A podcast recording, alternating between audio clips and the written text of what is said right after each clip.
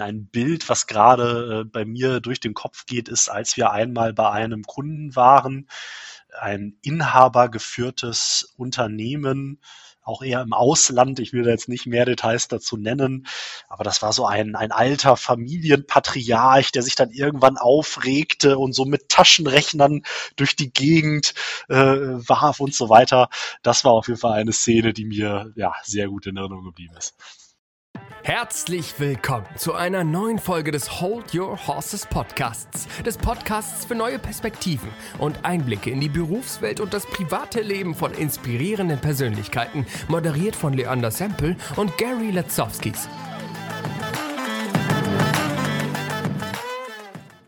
Herzlich willkommen zur achten Folge des Hold Your Horses Podcasts. Heute zu Gast bei uns der liebe Heinrich Rusche ähm, und natürlich als Co-Moderator Gary Latzowskis. Hi. Hallo zusammen. Hi Leander, hi Gary. Freue mich sehr, hier heute dabei zu sein. Sehr, sehr cool. Wir freuen uns sehr, dass du da bist. Ähm, wir haben kurz vorne vorweg schon einmal gesprochen. Bei uns äh, machen wir das mal wie folgt. Kurze Fragerunde.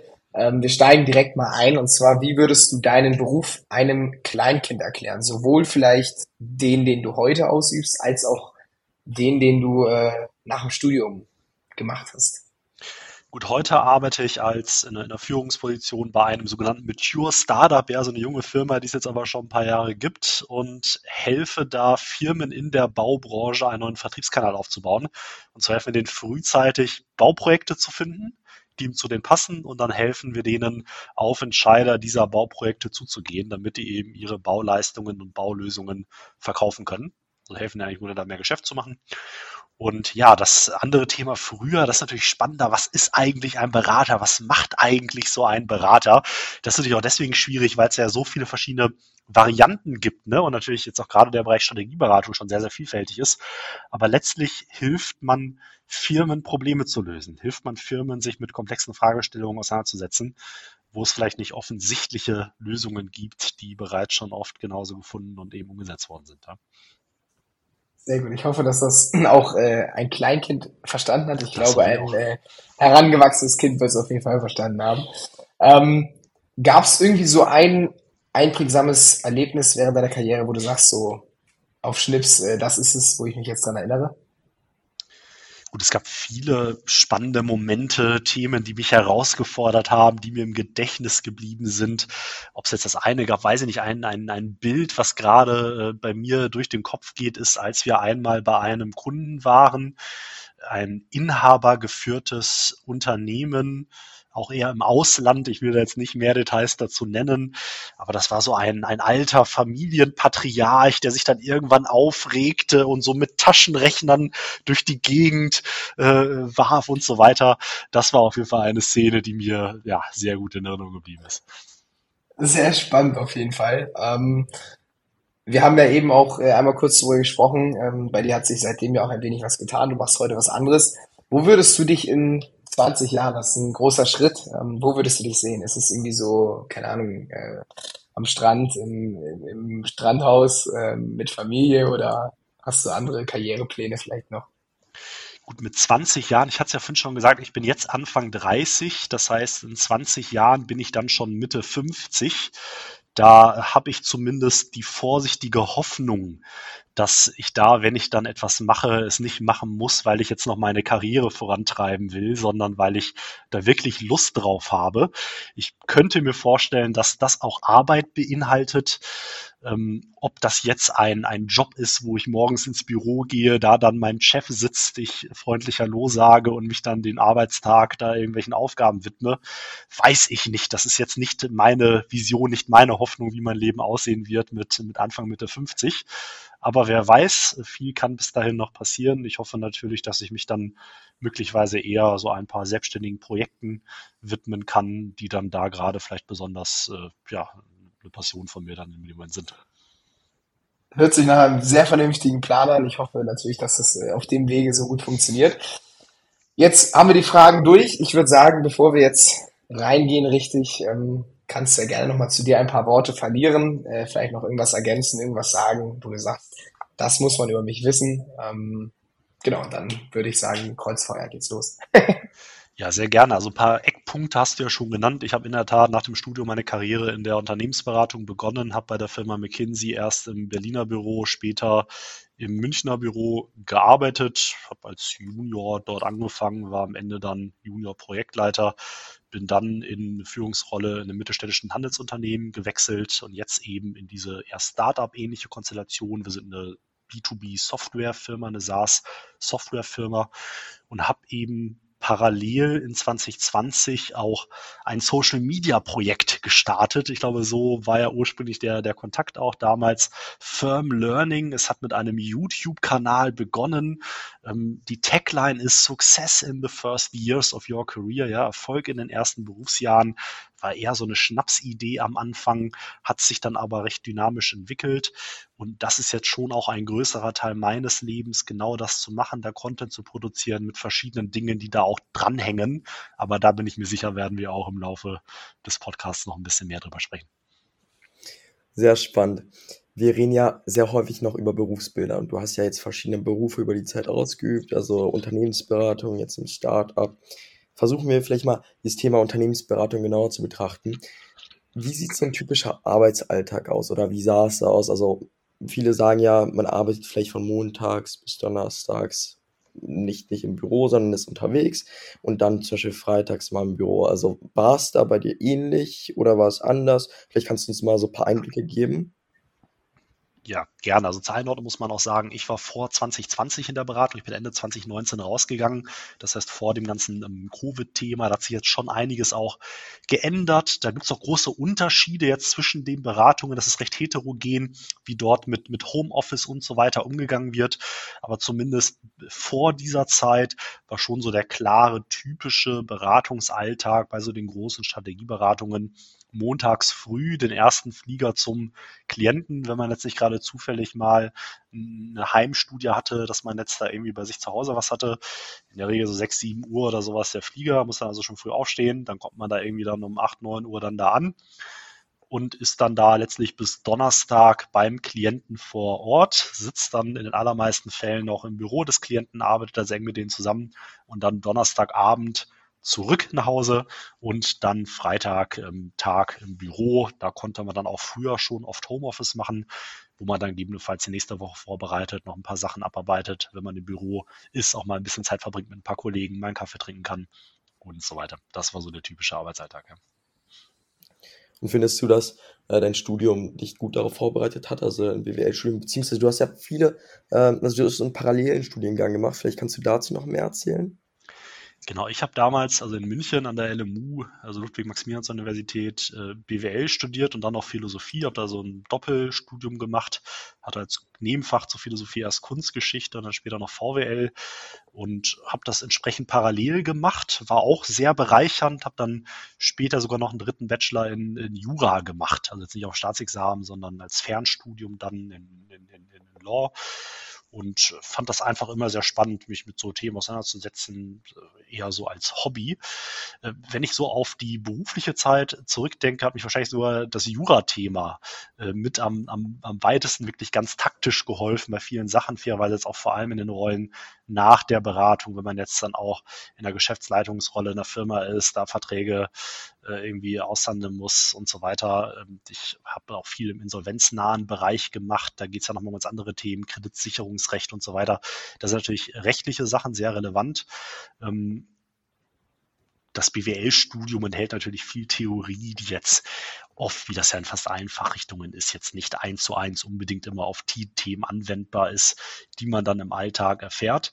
Mit Ausnahme vielleicht äh, von einem Thema, und da habe ich den Eindruck, dass das viele BWL-Stellen so ein bisschen unterschätzen. Und das ist das, was man so unter Accounting diskutiert. Ja, Rechnungslegung, Buchhaltung. Da hatte ich oft den Eindruck, ja, ne, Buchhaltung, da, damit muss ich mich doch nicht beschäftigen. Da gibt es dann irgendwelche Buchhalter, die das halt machen. Weil so, so ein bisschen so, das, was oft so diskutiert wird, habe ich den Eindruck, als ob das so so gar nicht so das ist, was so relevant ist. Ich habe da wirklich schnell gelernt, ähm, auf der Arbeit oder war auch etwas überrascht, wie wirklich auch bis in die höchsten Führungskreise von solchen Unternehmen, bis da in die Vorstandsetagen von irgendwelchen DAX-Firmen, äh, solche Buchhaltungsfragen hochrelevant sind, auf höchster Ebene diskutiert werden, man sich fragt, wie wirken sich gewisse Entscheidungen auf die Bücher, auf die Rechnungslegung aus. Und wenn man da diese Dinge nicht versteht, da nicht mitreden kann, diese Grundmechanismen eben entsprechend da, äh, da versteht, dann disqualifiziert man sich sehr schnell selbst. Und das ist ja nun mal wirklich auch ein, ein recht harter technischer Skill, den man halt entweder irgendwann im Laufe seines Lebens gelernt hat oder nicht. Also da kleiner Appell an alle zuhörenden BWL-Studenten, diese Themen durchaus ernst zu nehmen und sich da das Wissen auch anzueignen. Ne?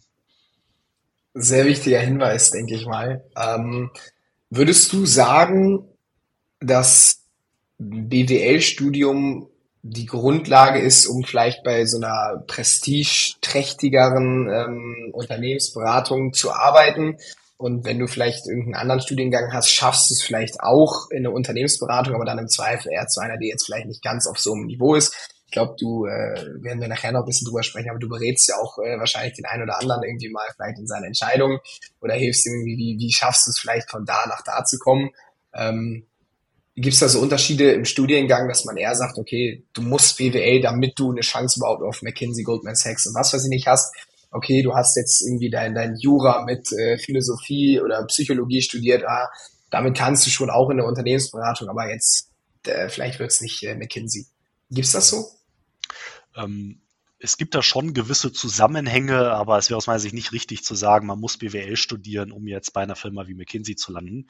Also das Gegenteil ist der Fall. Auf die Spitze getrieben wird das ja so im angelsächsischen Bereich in UK oder USA oder sowas, wo es ja wirklich mehr oder weniger völlig egal ist, was man dann im Bachelor studiert. Ne? Jetzt auch bei amerikanischen Unis, da ist es ja nicht mehr so, dass man jetzt einen Bachelor in einem gewissen Fach macht, sondern man wählt dann irgendwelche Majors, kann dann auch mehrere Majors nehmen und so weiter. Also da ist so dieser Disco Disconnect zwischen dem, was ich studiere und dem, was ich dann mache, noch viel größer.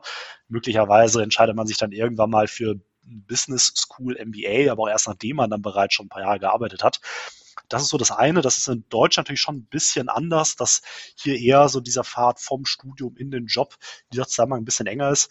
Ähm, wobei man auch da bei den großen Strategieberatungen vor allem sagen muss, dass da also mindestens genauso gern gesehen wie ein BWL-Student äh, ein Student einer beliebigen anderen äh, technischen Abschlussrichtung ist. Also ob das jetzt ein Ingenieur ist, ein Informatiker ist und so weiter. Das sind alles Profile, die da ähm, genauso gerne genommen werden. Da würde ich nicht sagen, dass man da einen Vorteil hat als BWLer.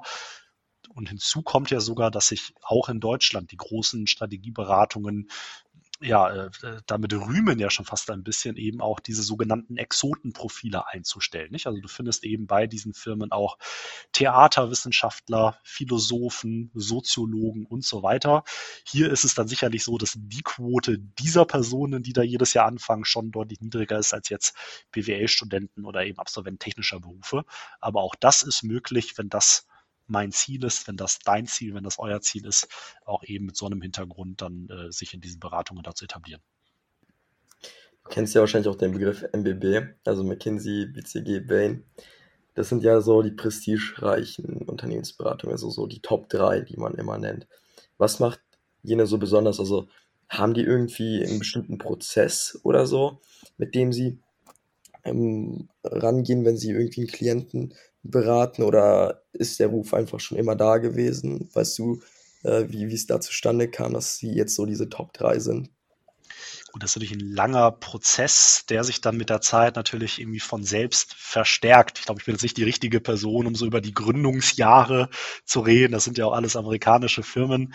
Ähm, ich denke, so die, die Effekte, die es da gibt, ist, dass sich eben diese Unternehmen geschafft haben, natürlich einen exzellenten Ruf im Markt aufzubauen. Das führt dann eben dazu, dass das die Firmen sind, die in diesem Segment mit die höchsten Tagessätze äh, abrufen können bei den Klienten. Da gibt es natürlich große Unterschiede zwischen den Beratungen, welche Tagessätze diese Beratungen nehmen. Weil die Tagessätze so hoch sind, ist entsprechend ähm, der Verdienst der Partner, die dort arbeiten, im Zweifelsfall größer als bei anderen Firmen. Weil dort also entsprechend mehr Geld bewegt wird, können diese Firmen auch höhere Gehälter zahlen als vielleicht andere Beratungen. Ähm, deswegen werden natürlich auch äh, die attraktivsten, also die, die, die möglicherweise ja, in Anführungsstrichen schlausten Menschen dort angezogen. Das ist vielleicht auch ein bisschen Klischee, ob das immer der Fall ist. Natürlich arbeiten also intelligente Personen bei anderen Beratungen, aber natürlich sind das einfach sehr kompetitive Arbeitgeber mit natürlich auch entsprechendem Bewerberfeld, die sich dann eben da meldet. Und das wiederum ist ja auch attraktiv, nicht? Also es macht ja jungen Absolventen durchaus Spaß, auch in einem Umfeld zu arbeiten, wo sehr viele andere äh, sehr ambitionierte, intelligente Menschen möglicherweise sind, denn das hilft ja der Person dann, sich weiterzuentwickeln. Nicht jeder will ja unbedingt Partner werden, aber was ja doch alle wollen, ist sehr viel lernen in den ersten Jahren des Berufs, sich da weiterzuentwickeln. Und das sind, glaube ich, so diese selbstverstärkenden Effekte, die dann mit der Zeit dazu führen, dass, äh, dass man eben so über diese drei Firmen MBB, McKinsey, BCG, Bain eben redet. Natürlich ist auch gutes Marketing dabei. Das ist sicherlich auch Teil der Wahrheit. Ja. Ich glaube, wenn wir über Marketing und so weiter sprechen, ähm, wäre es auch mal ganz interessant zu sehen, a, von Unternehmensberatungsseite, wie sie schaffen, gewisse Klienten anzuziehen und b, aber auch, ähm, nach welchen Kriterien wählen die denn vielleicht auch äh, irgendwie Klienten aus? Also sagen die, gut, äh, Umsatz muss Minimum das sein, es müssen mindestens so viele Mitarbeiter sein, oder ist es vielleicht auch, dass man sagt, okay, wir müssen mindestens als Unternehmensberatung die und die Entscheidung mittreffen können, damit wir sagen, das kann überhaupt erfolgreich werden. Weil bei uns auf unserer Seite hängt ja auch viel, wenn das Projekt nicht erfolgreich ist, weil ihr uns da die Strippen falsch zieht und wir es nicht so machen können, wie wir es eigentlich wollen ähm, und wir dann quasi eine schlechte Referenz in Anführungsstrichen bekommen, ähm, was ja auch ein großes Thema wahrscheinlich sein wird, wenn dann irgendwann eines Tages riesiges Unternehmen sagt, ja, McKinsey hat bei uns verkackt und eigentlich ist das Unternehmen selber schuld. Ähm, Gibt da so irgendwie, nach was für Kriterien wählen große Unternehmensberatungen ähm, eigentlich dann Unternehmen aus oder was müssen Unternehmen mitbringen, um sich bewerben zu können oder bei einer Bewerbung durchzukommen? Ja, also dass sich jetzt Unternehmen bewerben bei den Beratungen, dass sich jetzt die Beratung erbarmt, jetzt das Unternehmen zu beraten.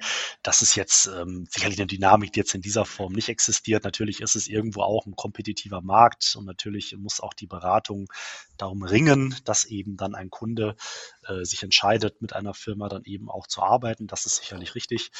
Ähm, gleichzeitig ist es schon so, dass so das Zielbild eigentlich dieser großen Beratungen es ist, nicht einfach nur ein kommerzieller Anbieter einer Dienstleistung zu sein.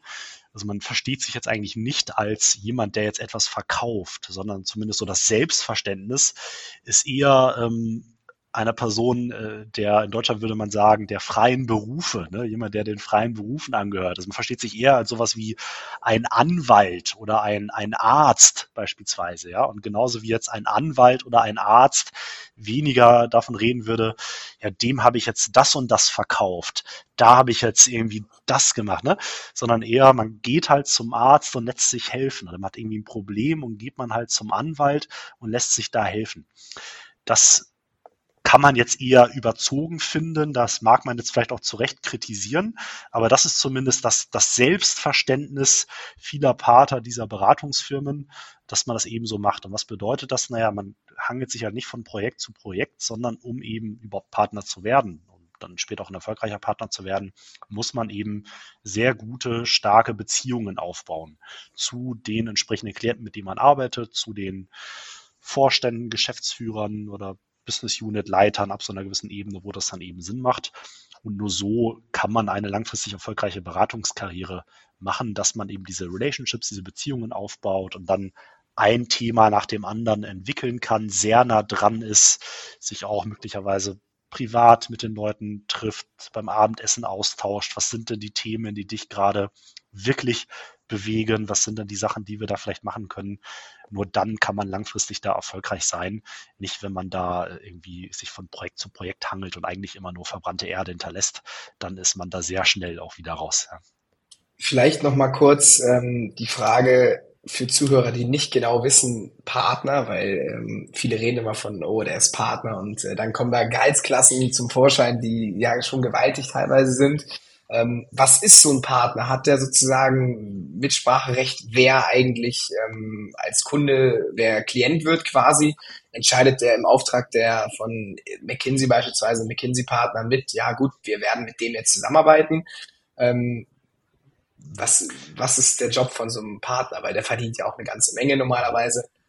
Also was der Partner genau ist, das ähm, ist natürlich auch je Firma etwas unterschiedlich, was das genau bedeutet.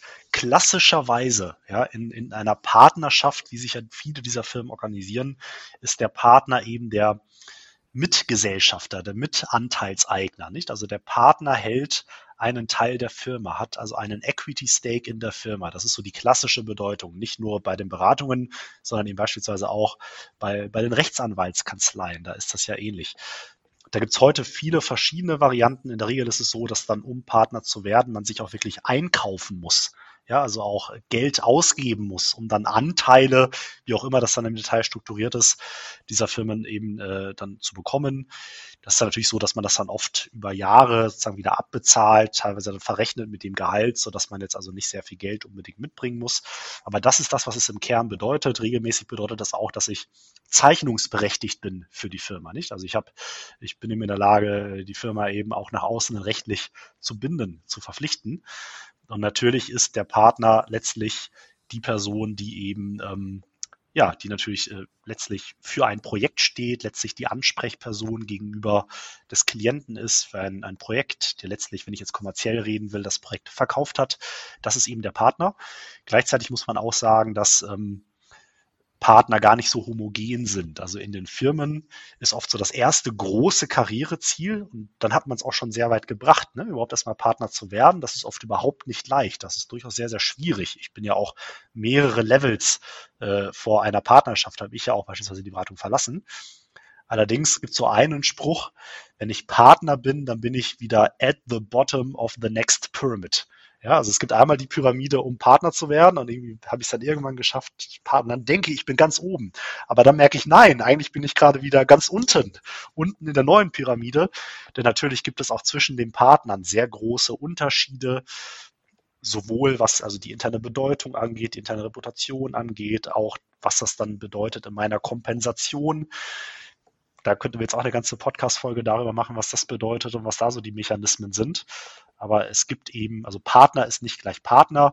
Oft unterscheiden viele Firmen nochmal den normalen Partner vom Senior-Partner oder sowas. Solche Unterschiede gibt es da, wobei es dann selbst auch innerhalb der Senior-Partner nochmal große Unterschiede gibt, die sich dann nicht am Jobtitel, aber an verschiedenen anderen Sachen ähm, kenntlich machen. Aber das sind da so die Dynamiken, die es da sicherlich gibt.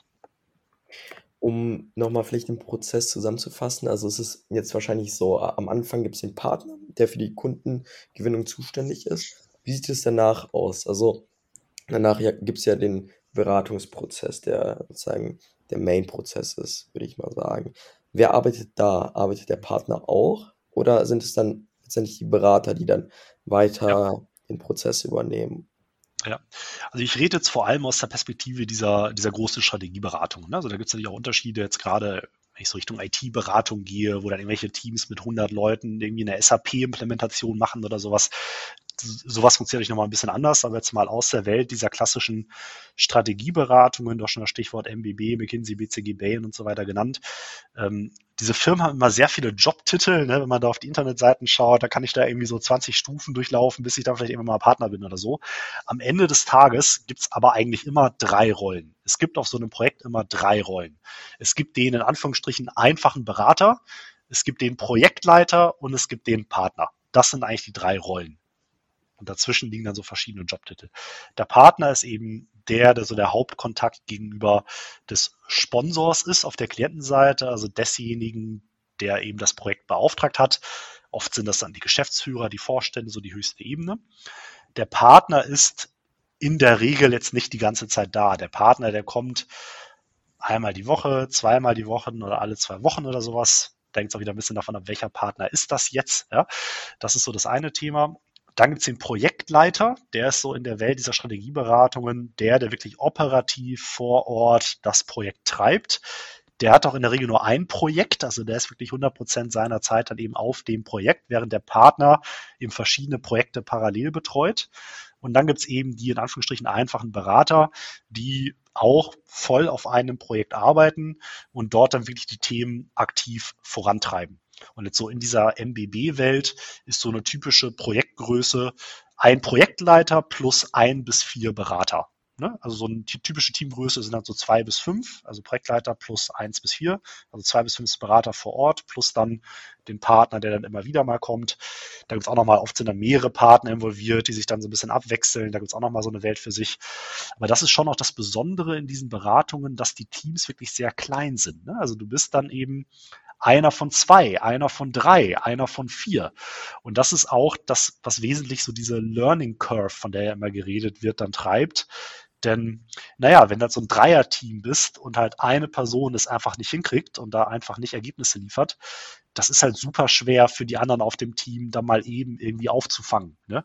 Also jetzt, wenn du das jetzt vergleichst, du bist jetzt in irgendeiner normalen mittelständischen Firma oder irgendwo in einem DAX-Konzern und bist da irgendwie in einem Team mit 200 Leuten und allein dein Unterteam hat irgendwie schon 20 Leute oder sowas. Wenn du da, da irgendwie nicht vorankommst, dann kann deine Aufgabe im Zweifelsfall jemand anders erledigen. Und zwar gibt es dann erstmal da irgendwie sechs Monate Einarbeitung und, und weiß ja nicht was. Aber so funktioniert natürlich diese Beratungslogik nicht will das jetzt nicht bewerten, ob das jetzt gut oder schlecht ist, aber du hast eben von Tag eins recht viel Verantwortung. Das beginnt auf deinem allerersten Projekt und äh, musst natürlich zeigen, dass du dich dann da entwickeln kannst und dass du dem gewachsen bist, kriegst natürlich auch Hilfe, Support, bist nicht auf dich allein gestellt, aber das ist das, was es auch ein bisschen herausfordernd macht vielleicht. Da sind wir ja schon äh, auch ein bisschen in so einer Richtung, die zu meiner Frage ganz gut passt. Ähm, und zwar, wie ist denn das so mit äh, A, enge Deadlines, also Herausforderungen mit engen Deadlines und aber auch, ähm, wie geht man eigentlich an so eine, so eine Arbeit ran? Also bist, wie bist du vielleicht auch rangegangen? Ähm, was macht man eigentlich um, oder welche Schritte unternimmt man, um so Bedürfnisse, Ziele des Kunden gut zu verstehen, um äh, dann quasi im besten Falle nicht in diese Deadlines zu geraten, dass das so super krass, scheiße hier, äh, wir hängen voll hinten dran, ähm, sondern dass das irgendwie geordnet ist. Ich glaube, es ist trotzdem stressig, äh, keine Frage. Ähm, aber wenn es dann mal kracht, wie geht man dann auch mit einer, ja. mit so einer Deadline um? Deadlines gibt es natürlich auf ganz vielfältige Weisen. Also zumindest in diesen klassischen Projekten, auch da gibt es natürlich so ein bisschen eine Varianz, wie das immer so abläuft, ist es so, dass so die Haupttaktung, der du immer folgst, die sogenannten Lenkungsausschüsse oder auf Englisch Steerkurs, Steering Committees sind. Also in der Regel hast du so alle zwei bis drei Wochen einen Termin bei deinem Projektsponsor. Das ist dann in der Regel so ein Vorstand, wo du über den Fortschritt berichtest. Ja, zwei bis drei Wochen. Das ist immer so der typische Rhythmus. Da gibt es eine gewisse Varianz, aber das ist so typischerweise, wie das läuft. Und das sind immer die Meilensteine, auf die du hinarbeitest. Also oft ist es so, dass dann vielleicht so ein Projekt zwei, drei, vier Monate geht. Man macht dann am Anfang einen gewissen Plan, also ein gewisses Verständnis dafür, in welcher Woche ich was eigentlich haben sollte. Das ist natürlich dann so der interne Projektfahrplan, gegen den ich mich dann immer auch messen kann oder auch die anderen natürlich mich messen werden. Und das ist dann das, was die Deadline treibt. Also alle zwei, drei Wochen beim Vorstand. Und da kann man dann ja zurückdenken. Also was heißt das jetzt? Ja, also oft sagen dann Vorstände, okay, damit ich überhaupt den Termin habe, möchte ich die Unterlage 48 Stunden vor dem Termin haben. Das heißt, du weißt schon mal, 48 Stunden vorher muss die Unterlage da sein. In der Regel ist so, dass du ja nicht alleine im luftleeren Raum mit dem Klienten arbeitest, sondern du arbeitest zusammen mit äh, einem Projektteam auf der Klientenseite. Das heißt, oft gibt es dann auch einen Projektleiter des Klienten, teilweise sogar eine ganze Projektorganisation des Klienten. Und dann ist es eigentlich gut, wenn du dich dann nicht dahin stellst und es präsentierst, so als der Berater, der sich das ausgedacht hat, sondern im Idealfall dein Klient, ein operativer Klient es vorm Vorstand präsentiert. Und dann sitzt du dann daneben und kannst vielleicht einspringen. Aber das ist eigentlich immer besser, weil dann hast du das Buy-in von denen, dann nehmen die das an, auch als ihr Arbeitsergebnis, als ihre Lösung. Das ist eigentlich immer gern gesehen. Aber was heißt das? Also zwei Tage vorher muss es abschicken. Das heißt, du musst es ja dann vorher einmal mit dem Klienten besprochen haben. Er muss ja wissen, was er da präsentiert. In der Regel erstellst du dann das Dokument, die Seiten für den Klient ähm, aber, ne, aber damit das dann klappt, muss auch intern erstmal alle dafür sein. Also da musst du das mit deinem Partner besprechen. Oft, vielleicht möchte der Klient das auf die eine Richtung machen. Der Partner sagt aber, nein, das ist falsch, das ist nicht richtig, das können wir so nicht machen, wir müssen das anders machen. Dann hast du da Abstimmungen, Iterationen zwischen denen. Das musst du alles einplanen. Aber natürlich muss ich ja erstmal auch die Arbeitsergebnisse geschafft haben. Also ich muss ja in diesen zwei, drei Wochenrhythmen die Analysen gemacht haben, die Daten eingesammelt haben, irgendwelche Interviews geführt haben und so weiter. Und dann seht ihr schnell, dass oft dann sehr wenig Zeit bleibt oder man da oft immer sehr stark unter Druck steht, dann wirklich alle zwei, drei Wochen in diesen kleinen Teams diesen Fortschritt da auch berichten zu können mit diesen Zwischenschritten, die ich gerade versucht habe zu beschreiben. Und das ähm, ja, macht es oft recht intensiv. Das ist richtig und kannst vielleicht persönlich mal aus deiner Zeit erzählen, was du so für Projekte hattest? Also hattest du da vielleicht so ein Projekt, wo du sagen würdest, okay, hier gab es eine Deadline und da habe ich das richtig gut gehandelt. Also da gab es ja schon einen besonderen Moment oder irgendwie eine bemerkenswerte Erfahrung, von der du vielleicht mal erzählen mhm. wollen würdest. Gut, also dieses, ähm, dieses Thema Deadlines, Arbeitserfahrungen so, die, also die Person, dessen Job es ist, das zu managen, ist letztlich der Projektleiter. Ne? Also der muss, der muss sicherstellen, dass jetzt für die wichtigen Termine, für die nächsten Abstimmungen, ich sag mal, die Arbeitsergebnisse fertig sind, abgestimmt sind, jeder das gesehen hat und so weiter. Also das ist die Rolle des Projektleiters. Und ich sag mal, je erfahrener, je besser der Projektleiter in diesen Themen ist, desto entspannter ist es normalerweise auch fürs Team. Und ähm, da ist es so, die Erfahrung wird man dann auch immer wieder mal machen. Dann arbeitet man vielleicht als Berater zusammen mit eher einem jüngeren Projektleiter, der es vielleicht gerade zum ersten Mal macht oder zum zweiten Mal macht. Da sieht man dann schon schnell, dass die Person da deutlich weniger geübt da drin ist, als vielleicht eine Person, die da jetzt schon sehr erfahren ist, viele Jahre weiter jetzt schon ist, vielleicht schon gegen Ende der Projektleiter-Tenure ist. Und ähm, also letztlich kommt es wirklich auf dieses Prozessmanagement an. Also schaffe ich es wirklich zum richtigen Zeitpunkt, die Leute abzuholen, wie gehe ich auch diplomatisch damit um, wenn jetzt jemand etwas anders sieht, wie kann ich das aufnehmen, dann wieder intern zurückspielen.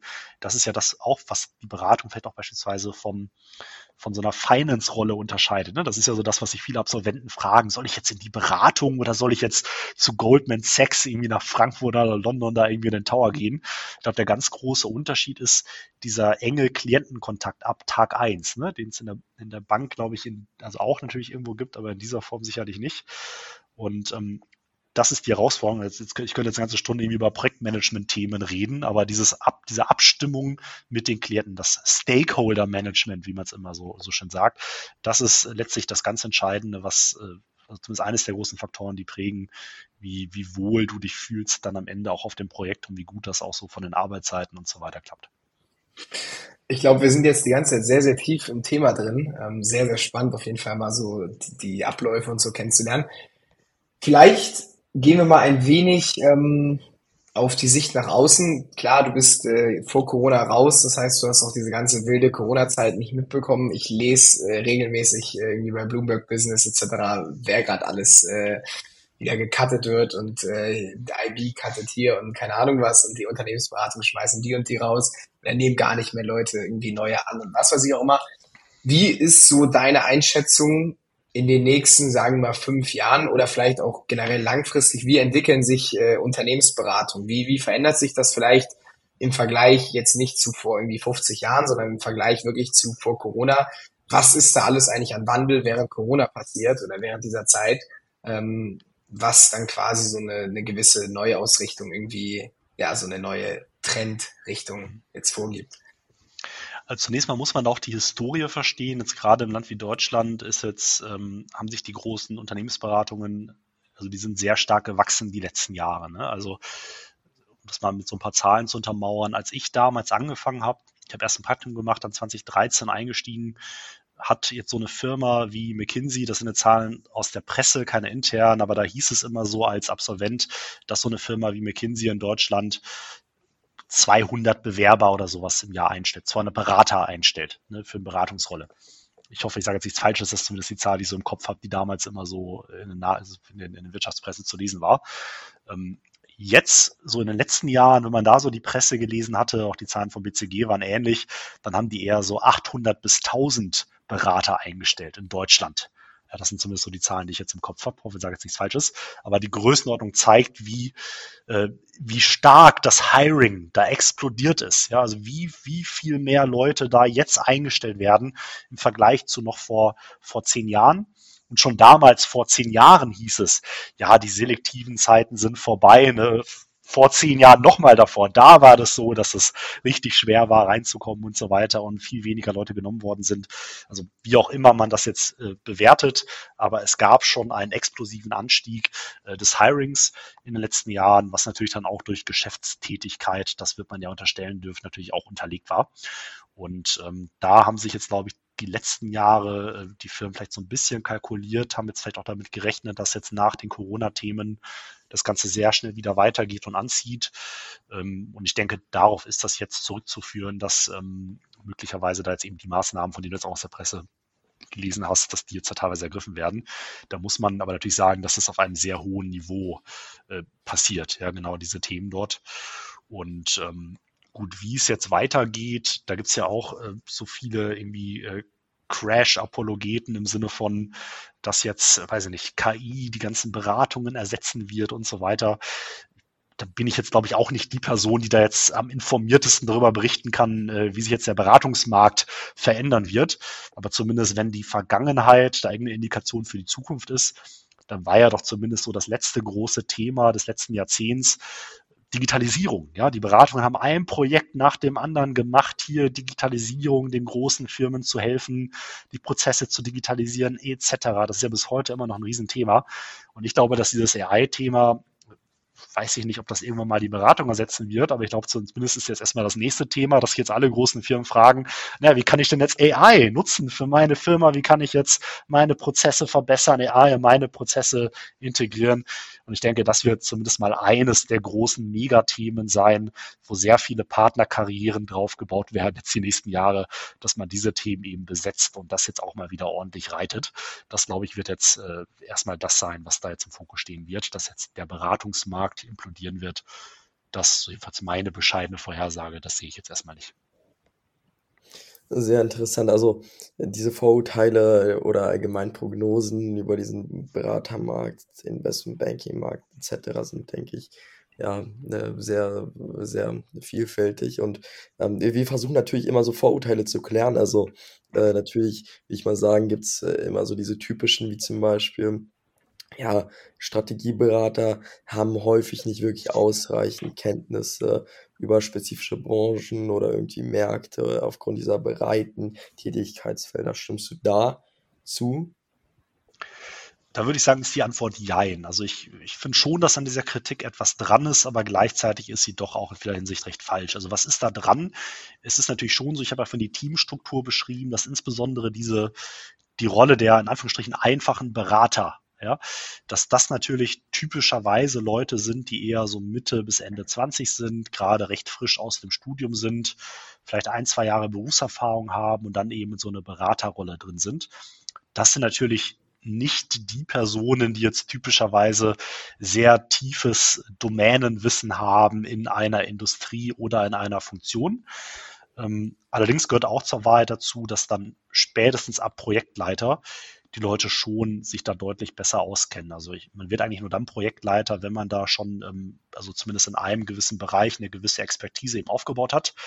Und wenn man wirklich mal als Berater dann ein gewisses Thema oder eine Industrie oder ein funktionales Thema mehrmals bei Klienten in ähnlicher Weise gemacht hat, dann ist es schon so, dass man sich dann sehr schnell auch sehr gut auskennt. Wenn man das gleiche Thema erstmal bei zwei, drei Firmen gemacht hat dann auch auf höchster Ebene da diskutiert hat, da Einblicke in die Zahlen hat, dann glaube ich, versteht man gewisse Sachen schon recht schnell deutlich besser als Leute, die vielleicht in einer Firma auf einer Rolle das Thema meinetwegen auch dreimal so lange gemacht haben. Das ist, glaube ich, schon fair und das ist eine Expertise, die dann ab Projektleiterlevel auch da sein wird und spätestens ab Partnerlevel besteht dann genau das nicht, dass die Leute teilweise seit Jahrzehnten ähnliche Dinge, gewisse Dinge in einer Industrie, in einer Funktion machen und da sich sicherlich sehr, sehr gut auskennen. Ähm, der Eindruck, der natürlich oft entsteht, äh, jetzt zum ersten Thema, dass Leute nicht so erfahren sind, ist einfach deswegen, weil das natürlich so die Berater sind, die dann oft so durch die Organisation laufen, Gespräche führen, Interviews führen, Fakten einsammeln vom Team und so weiter. Und ja oft jetzt ja auch jeder, ich sag mal, auf Sachbearbeiterebene, jeder Mitarbeiter, mit dem gesprochen wird, ja oft ja auch gar nicht so sieht, was wird dann mit dem Vorstand gemacht, was geht dann nach oben, was sind da die Themen. Ähm, also ich kann die Kritik nachvollziehen und ähm, es ist jetzt auch nicht völlig von der Hand zu weisen, aber ich glaube, es ist ein bisschen unterkomplex, das jetzt so alleine darzustellen. Auf jeden Fall ein spannendes Vorurteil. Ähm, ich habe noch mal ein zweites äh, rausrecherchiert, äh, beziehungsweise was man ja auch manchmal nicht ganz übersieht. Das geht in zwei Richtungen. Die eine Richtung ist, ähm, es wird häufig gesagt, so ja, diese, diese Unternehmensberatung, Strategieberatung, die ziehen den Unternehmen das Geld aus der Tasche und die sind hart überteuert. Und auf der anderen Seite ähm, ja, der Strategieberater gibt äh, Spesen aus, äh, der ballert Gelder raus, die ihm eigentlich gar nicht zustehen und so weiter. Und äh, die fliegen alle nur hier rum und keine Ahnung was, zum Kunden hier und da.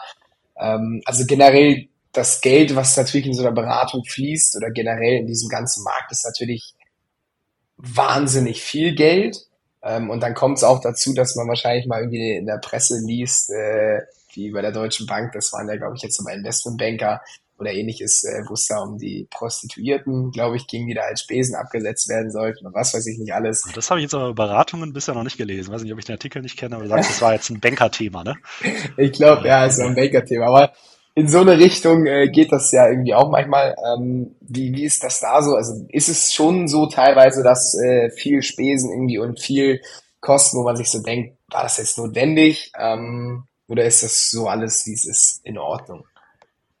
Gut, also da denke ich, muss man ja zunächst einmal sagen, also diese Spesen oder die Kosten, da geht es ja nicht um, um Verbraucher. Das ist ja nicht so, dass man da jetzt irgendwelchen armen Leuten, die es irgendwie nicht besser wissen, da jetzt irgendwie das Geld aus der Tasche zieht, sondern als Beratung arbeitet man ja nun wirklich mit, mit großen, hochprofessionellen Firmen, DAX-Firmen nicht selten zusammen. Das sind da wirklich die größten, bestorganisiertesten Unternehmen, die es in so einem Land wie Deutschland dann gibt, mit hochprofessionellen Einkaufsabteilungen. Also da jetzt zu sagen, die, die Fees sind zu hoch, das denke ich, äh, ja schon die Vertragsfreiheit, dass man da sagen kann, das muss ja dann wirklich die Gegenpartei auch wissen, was ist jetzt eine Leistung wert und was nicht. Ähm, ob jetzt die Gebühren, die, die, die Tagessätze hoch sind oder nicht, das ist natürlich immer eine Frage der, der, der, der Uhrzeit und der Betrachtung, ja, wie man das jetzt da irgendwie beurteilen will. Natürlich kann man da jetzt sagen, die Tagessätze sind hoch. Man kann auch sagen, die Tagessätze von Anwälten sind hoch oder die, die Stundensätze eher bei den Anwälten, ja. Ähm, das, dafür ist hoffentlich auch der Gegenwert hoch. Und ob der Gegenwert hoch ist oder nicht, da gibt es natürlich auch jetzt viele Klischees und so weiter. Aber da denke ich, wird man doch sagen, das kann doch, wenn dann, am besten die Person beurteilen, die das Ganze beauftragt. Und es ist ja nun mal kein Geheimnis, dass viele dieser großen Firmen nicht nur einmal mit diesen Beratungsfirmen zusammenarbeiten, sondern immer und immer wieder. Und da wird es ja gewisse Gründe dafür geben. Und da glaube ich, muss man jetzt bei diesen Filmen nicht die Sorge haben, dass jetzt die, die, die Fees unangemessen sind. Das, denke ich, folgt normalen Marktprinzipien, wie sich da die Preise finden. Ne? Und zum, ähm, es gibt zum Thema, weil das auch noch kam. Ähm, also da ist es so, da will ich jetzt keine internen Details einzelner Firmen benennen, aber nur mal, ich sag mal, allgemein gesprochen, ist es jetzt nicht so, dass Spesen immer eins zu eins an die Firmen weitergegeben werden. Also kann, kannst du dir vorstellen, was das für Diskussionen auslösen würde, wenn dann da bei irgendwelchen Einkaufsabteilungen von irgendwelchen großen Firmen jetzt irgendwelche Events der Art, die du da gerade beschrieben hast, da jetzt auf einmal irgendwie auftauchen würden, sondern oft wird da mit Pauschalsätzen gearbeitet, also dass das pauschal abgerechnet wird, also dass es da so gar nicht um Einzelbelege geht, sodass man sagen könnte, die Beratung kriegt Geld Pauschalbetrag, die damit die Spesen abgeltet, sodass es dann ja aber letztlich zu Lasten der Marge der Gewinne der Beratungsfirma gehen würde, wenn die da jetzt exzessive Ausgaben in welchem Bereich auch immer fahren würde. Ne? Also das, da kann man ja mal drüber nachdenken. Verständlich, naja. Es gibt noch zuletzt das eine Vorurteil, dass man sagt, okay, Unternehmensberater, Strategieberater sind nicht wirklich kreativ, sondern haben im Studium diese theoretischen Ansätze gelernt, im Training bei diesen Unternehmensberatungen nochmal die theoretischen Ansätze gelernt, aber können über diese konventionellen Lösungen nicht wirklich hinausdenken. Stimmst du dem zu? Ich finde, da ist ein bisschen was dran, äh, und zwar dahingehend, dass ich jetzt also wenn ich jetzt irgendwie so ein richtig kreatives Problem habe oder ich will jetzt hier, weiß ich nicht, ich brauche die neue Startup-Idee, um jetzt hier irgendwie so ein Unicorn zu gründen oder weiß oder irgendwie sowas. Ähm, also das wäre jetzt nicht ein Thema, wo ich jetzt sage, da hole ich mir jetzt eine Strategieberatung, die mir das irgendwie erklärt. Ne? Es wäre vielleicht auch zu einfach, wenn es so wäre.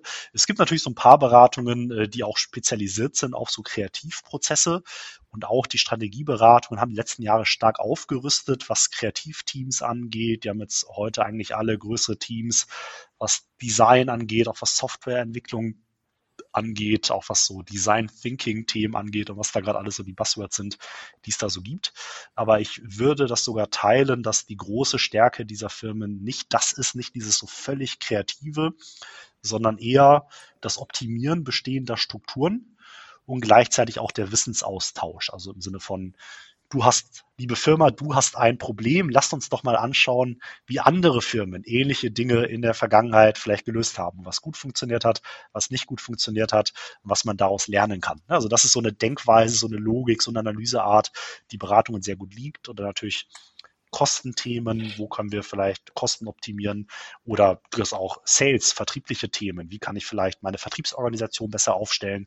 Was sind Vertriebsprozesse, äh, die etabliert sind? Äh, aber dann immer aus so einer Best Practice Perspektive. Also was ist die Best Practice in einem Bereich? Wie sollte ein ideal aufgestelltes Thema etwas machen. Aber eine Best Practice setzt natürlich irgendwo voraus, dass jemand diese Best Practice schon mal gefunden hat, ne, dass jemand diese Best Practice schon mal definiert aufgestellt hat. Jetzt so völlig so ins Blaue hinein, da jetzt irgendwas komplett Neues zu machen, was noch nie vorher gemacht worden ist. Da gibt es sicherlich auch Beispiele, dass das mal funktioniert hat und so weiter. Aber das wäre jetzt nicht das erste Thema, wo ich jetzt eine Strategieberatung rufen würde, um sowas zu lösen. Dem würde ich mich da sogar anschließen. Ne? Das ist ja tatsächlich ein bisschen ähnliches Spiel wie so mit äh, ChatGPT. Ähm, das ist auch nur so gut, was es irgendwie an Futter hat. Und äh, wenn du heute wissen möchtest, wie du den, wie du auf dem Mars fliegen kannst, mit welcher Rakete und wie muss sie genau gebaut sein, äh, das wird dir ChatGPT auch nicht sagen können. Das wird dir im Zweifel die Strategieberatung auch nicht mal so easy peasy herausfinden. Das ist fair, ja. Ähm, genau, eigentlich äh, von so Vorurteilen und so weiter. Ich glaube mal, dieses Strategieberatungsthema sind wir dahingehend, glaube ich, ganz gut äh, hier mit äh, Inhalten versorgt worden. Ich würde noch mal einen kurzen Umschwung ähm, vielleicht machen zu dem zum Firm Learning. Ähm, wir hatten jetzt auch in der Folge davor gerade noch mit David gesprochen, äh, David Öbele, der ja ähm, auch so ähm, Karriereberatung macht. Ähm, vielleicht kannst du einfach da auch von deiner Seite noch mal so ein bisschen was erzählen, was du machst. Man kennt ja deine Videos, die sind ja auch komplett englischsprachig, ähm, glaube ich.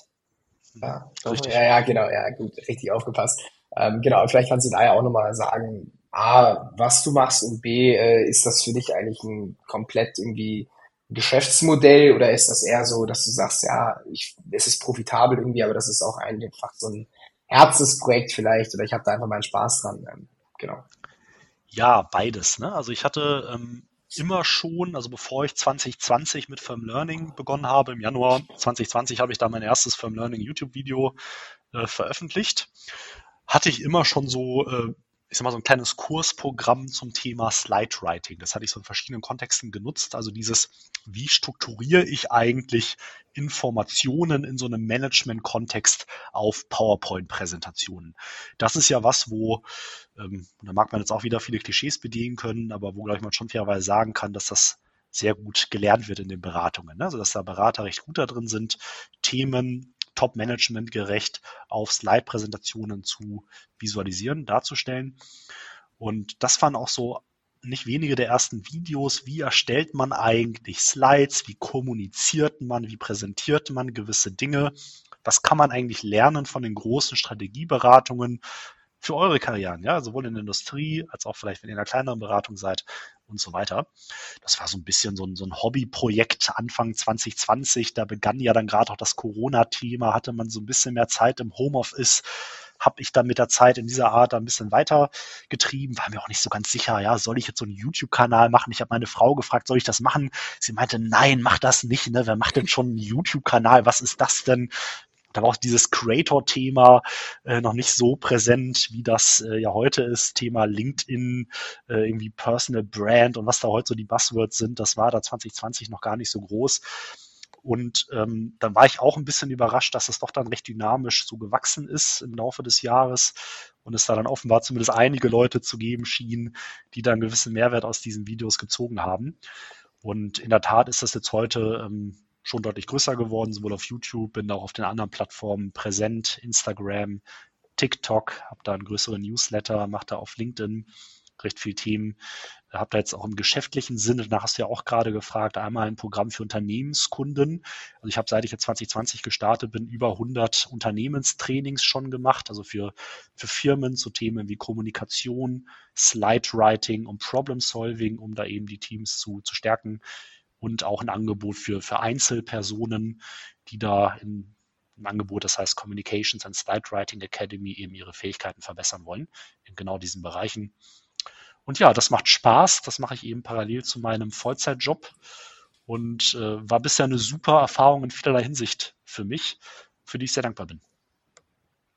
Und kannst du dir vorstellen, das eventuell auch langfristig wirklich Fulltime zu machen? Also dein Startup letztendlich, also dein Startup-Projekt zu beenden vielleicht in fünf bis zehn Jahren und dann zu sagen, okay, hey, hier, ich kann so eine Art Masterclass vielleicht aufbauen und ähm, damit vielleicht weitermachen. Das Gut, passt ja dann irgendwann, ja. ja, irgendwann willst du ja dann vielleicht äh, auch nicht mehr arbeiten müssen. Ach so. Ähm, also was sind deine Karriereziele allgemein? Damit. Also und ihr habt ja erzählt, dass ihr jetzt vor kurzem beim David wart. Liebe Grüße. Ja, der David, der macht ja vor, wie es gehen könnte.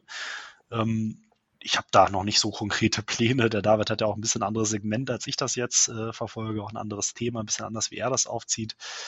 Ähm, natürlich kann ich mir das vorstellen, ja, da, da auch mehr in Zukunft zu machen. Im Moment bin ich sehr froh äh, in meinem jetzigen Setup, wie das ist mit meinem Job und diesem Social Media Thema, was ich da parallel betreibe. Ich könnte mir durchaus vorstellen, dass ich da irgendwann in der Zukunft auch noch einen stärkeren Fokus auf das Thema Firm Learning lege. Ja. Ja, sehr cool. Ähm, hört sich auf jeden Fall interessant an. Äh, ich werde die Grüße an David ausrichten. Vielleicht hört er aber auch die Folge bis zum Ende an. Äh, schauen wir mal. Vielleicht wird er auch äh, von selber auf dich zukommen und sagen, danke sehr für die gut. Grüße. Ähm, genau, ich glaube, wir sind eigentlich soweit am Ende angekommen. Ähm, vielleicht hast du jetzt irgendwie, ähm, hat mir David auch gefragt, äh, nach irgendwie so einem coolen Kalenderspruch. Ähm, irgendwie hast du irgendwas, wo du sagst, du hast ja gesagt, du hast äh, auch äh, Kinder, ein Kind, Kinder. Zwei Kinder. Ähm, zwei Kinder, ähm, was du denen irgendwann mal sagen wirst, wenn sie groß genug sind, vielleicht äh, als Tipp, Lebenstipp, ähm, oder was du dir heute als, äh, wenn du auf dich zurückblickst, sagen würdest, irgendeinen coolen Wandspruch. So nette Kalendersprüche gibt's natürlich viele. Äh, teilweise sind sie platt, nicht selten ist natürlich aber auch ein Fünkchen Wahrheit dran. So einer, äh, so der erste, der mir gerade so in den Sinn kam, deswegen nehme ich jetzt einfach mal den, den ich immer in vielen Situationen passend finde, ist auf Englisch jetzt mal Failure has no meaning. Failure has no meaning. Also Scheitern hat keine Bedeutung. Ich glaube, das ist ein Thema, wo sich sehr viele Leute fertig machen, ja, von der Uni, da habe ich eine schlechte Note, da habe ich schlecht abgeschnitten, da habe ich nicht das Masterprogramm bekommen, was ich haben wollte, da habe ich nicht das Stipendium bekommen, was ich haben wollte, bis in den Beruf, da bin ich jetzt nicht beim da bin ich jetzt nicht bei BCG reingekommen, obwohl ich unbedingt jetzt zu der MBB-Firma wollte. Da habe ich dies nicht geschafft, da habe ich das nicht geschafft, da bin ich nicht Partner geworden, da habe ich die Beförderung nicht bekommen. In diesem Projekt habe ich richtig schnell abgeschnitten. Und äh, ich glaube, da internalisiert man dann sehr schnell so diese Glaubenssätze, da war ich dann ja wohl zu schlecht, da war ich dann ja wohl nicht intelligent genug, da habe ich es dann ja wohl auch nicht verdient, da hätte ich, habe ich mich nicht richtig angestrengt und so weiter. Und ich glaube, was ähm, wo ich auch immer noch mittendrin bin, das zu lernen und zu verstehen. Das ist natürlich immer leichter, so, so neunmal klug dann zu sowas zu referieren. Ähm, aber ich glaube, wo da schon sehr viel Wahrheit drin ist, ist, nein, es hat letztlich gar keine Bedeutung. Ja, also wenn du halt irgendwo scheiterst, es ist eigentlich völlig egal. Es hat nur die Bedeutung, die du der Sache beimisst. Nur weil du jetzt nicht an der WHU oder an deiner Wunschuni reingekommen bist, heißt es doch nicht, dass du irgendwie dumm bist oder nicht deine Sachen machen kannst. Nur weil du jetzt nicht äh, bei McKinsey im Interview jetzt durchgekommen bist, heißt das doch nicht, dass du irgendwie nicht in der Lage bist, gewisse Sachen zu machen im Vergleich zu denen, die da jetzt vielleicht drin sind. Also Failure has no meaning. Es hat nur die Bedeutung, die ihr selber dem eben zumisst. Und ich denke, Teil der Wahrheit ist auch, wenn man mit erfolgreichen Leuten redet, was auch immer jetzt Erfolg für euch bedeutet, zumindest wenn die sich dann irgendwann öffnen, da wird jeder 100 Geschichten haben, wo irgendwas nicht geklappt hat, wo man irgendwo nicht reingekommen ist, wo irgendwas komplett in die Hose gegangen ist und so weiter. Man sollte sich von sowas nicht zu sehr fertig machen. Natürlich macht es Sinn zu reflektieren, sich vielleicht zu fragen, hey, hätte es da was gegeben, was ich in Zukunft vielleicht anders machen kann, um da vielleicht ein für mich vorteilhafteres Ergebnis ähm, eben da zustande zu bringen aber man sollte das nicht zu sehr internalisieren. Das vielleicht mal als Kalenderspruch zum Sonntag. Sehr, sehr starker Kalenderspruch. Also sehr ausführlich, sehr stark, ähm, sehr starke Message. Ähm, ich glaube, das ist generell so eine Sache, die jedem gut tun würde, ähm, sich das auch zu verinnerlichen. Okay. Ja, wirklich sehr, sehr passend, passende, passende Quote. Danke dafür. Genau, ansonsten ähm, von meiner Seite habe ich, glaube ich, nichts mehr zu ergänzen. Äh, Gary, hast du noch ein abschließendes Wort oder ähm, sonst Heinrich, vielleicht hast du auch noch irgendein. Du hast zwar gerade dein abschließendes Wort vielleicht gemacht, aber vielleicht hast du noch irgendwas, wo du sagst, zack. Ähm, ansonsten, ja. Gut, ich bedanke mich sehr gerne bei euch für das Gespräch. Hat mir viel Spaß gemacht. Danke für die Einladung. Hat mich sehr gefreut und ich wünsche euch natürlich auch auf euren beruflichen Weg, bei euren Projekten weiterhin alles Gute und viel Erfolg. Danke, danke. Ich fand es auch sehr, sehr cool. Und wenn ihr Heinrich irgendwie weiter verfolgen wollt, dann kann man dich natürlich auf LinkedIn anschreiben, YouTube, Firm Learning, Instagram auch, würde ich mal vermuten, Ja. wenn es da jemanden gibt, der vielleicht in die Strategieberatung möchte oder allgemein Karrierefragen hat, dann denke ich, bist du ein sehr guter Ansprechpartner für. Das ist lieb. Vielen Dank, Gary. Super, vielen, vielen Dank und dann bis zur nächsten Folge. Ciao, ciao. Alles Gute.